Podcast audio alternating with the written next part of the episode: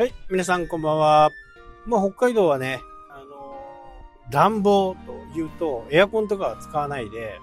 ほとんどがね、灯油。灯油を熱源としたヒーターが多いんですね。まあ、最近やっぱガスもね、使われるようになってきたんですけど、まあ、比率から言うと、6が灯油、2がガス、2が電気、みたいな感じかな。まあ、賃貸とかね、入っちゃうと、もうガスが多いかな。アパートの賃貸だと灯油。これがもう大体定番ですね。で、最近また灯油の値段がね、え上がってきて、100円を超すようなね、金額にしたね。昔は本当安かったんですよ。36円とかね、40円。なので、それこそ半袖でね、いて、アイスを食べる。まあそういったところが多かったんですけど、灯油といえどもね、やっぱり何十年前、30年前から比べると、3倍ぐらいになってるわけですから、やっぱりある程度はこう、まず外の外気が入らないようにね、プチプチを張ってみたり、足元が冷えるところにはね、目張りをしてみたり、まあそういう工夫を皆さん、まあ、されてるのが多いのかなと。だまあ昔の感覚でね、えーいろいろこう言うとそんな感じなんですけどただ直近のねその暖房費っていうことを考えるとなんとガスがね結構安くなってる。まあプロパンはちょっとこうね違うんですけど都市ガス。だから都心部になりますよね。都心部では都市ガスで暖を取るというのが多く今後なっていくのかな、まあ、灯油がねここまで値段が上がってしまったらなかなかね難しいのかなというふうにはね思いますね。で前々から言っていたね、トリガー条項。これって灯油とか重油。ガソリンと軽油は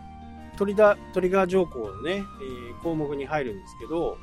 灯油重油。この辺はトリガー条項ないんですよ。なので、またさらに上がるかなっていう感じはしますね。ただこれ、結構難しい感じでね、とうんとそういったガソリンとか軽油とかをね、え出しているところ、元売りっていうところですね。一番の元。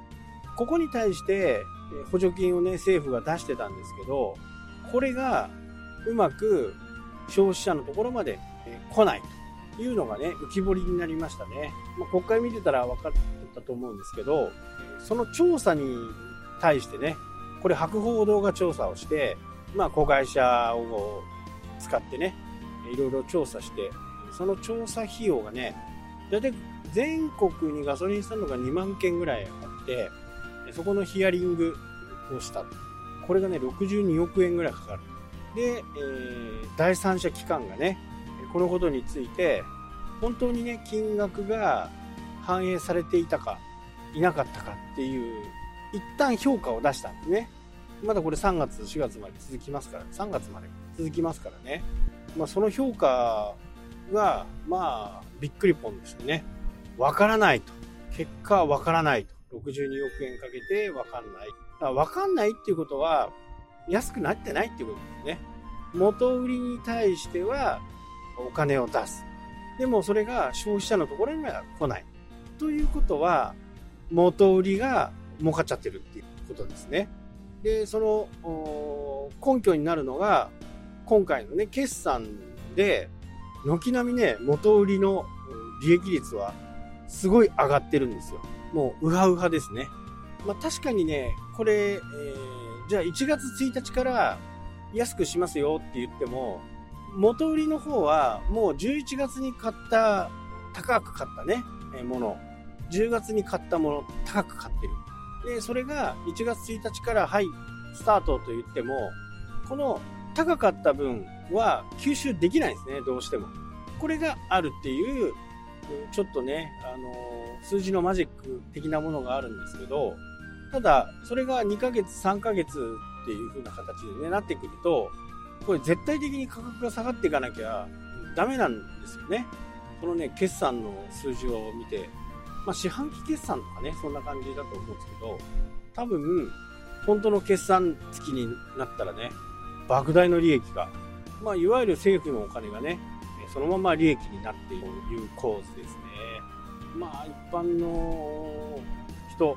車乗ってる人からするとね、まあ、ふざけんなっていうんですよね。ただ、これを、もう僕たちみたいなね、末端の人間に、ガソリン代の支給だよとかっていう風に、ま、するのはまたこれまためんどくさい。車持ってる人もいれば、持ってない人もいるわけですよね。だからそこでは不公平がどうしても出てくる。ガソリンが25円、仮に安くなった、その上乗せ分のね、税金がなくなって安くなった。まあ、そうなると150円ぐらいでね、推移していくいうことになるんですけど、このガソリン税とかね、そういったものっていうのは、まあ、国にももちろん入るんですけど、地方交付税としてね、各市町村の方にも振り分けられてるんですね。だからその調整は結構大変。小さい町とか村とか、あそういったところには今までね、え、数千万の場合によっては数億円入ってきたものがバサッとなくなってしまう。なので、えー、地方の財政はまたさらに厳しくなってくる。まあそんな感じなんですよね。まあ道路を直したりね、そういったことをしますから、まあその分が今度はマイナスになって、なかなか道路が治らない。まあそんなこともね、えー、ある可能性が出てきたという形ですね。まあ、北海道の人にとってはね、冒頭話したように、その灯油ストーブでの生活が大きいんで、これはどうなっていくのかね、ちょっとわからないですけど、灯油の金額ね。ただいろんな意味でね、エネルギーの使い方、まあこういったものは一般の私たちでもいろいろ変えてね、いかなきゃならないのかなと。まあ東京なんかはね、新しい新築の家に関しては、必ず太陽光パネルをつけよう、つけなさいですね。まあこういうふうに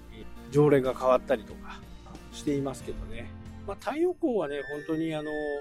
使い方によってはね、再生エネルギーですから、いつもこう降り注いでるね、光をこれを電気に変えたり、熱に変えたりしている。ただ今後はね、ますます人口が減っていって、この再生エネルギーの比率を上げていこうと国は言っているんでね、なかなか難しいところではあるとは思いますけどね、このパネルヒーター、ー太陽光パネルっていうのはね、使い方もいろいろ僕も勉強しましたけどね、お湯を作るパネルヒーターがパネルがいいかなって言います。まあ皆さんもね、いろいろこう、苦労してね、削減しているところはあるんじゃないかなと思いますけどね。今後のね、ガソリン価格、灯油の価格、こういったものはちょっと気になるなと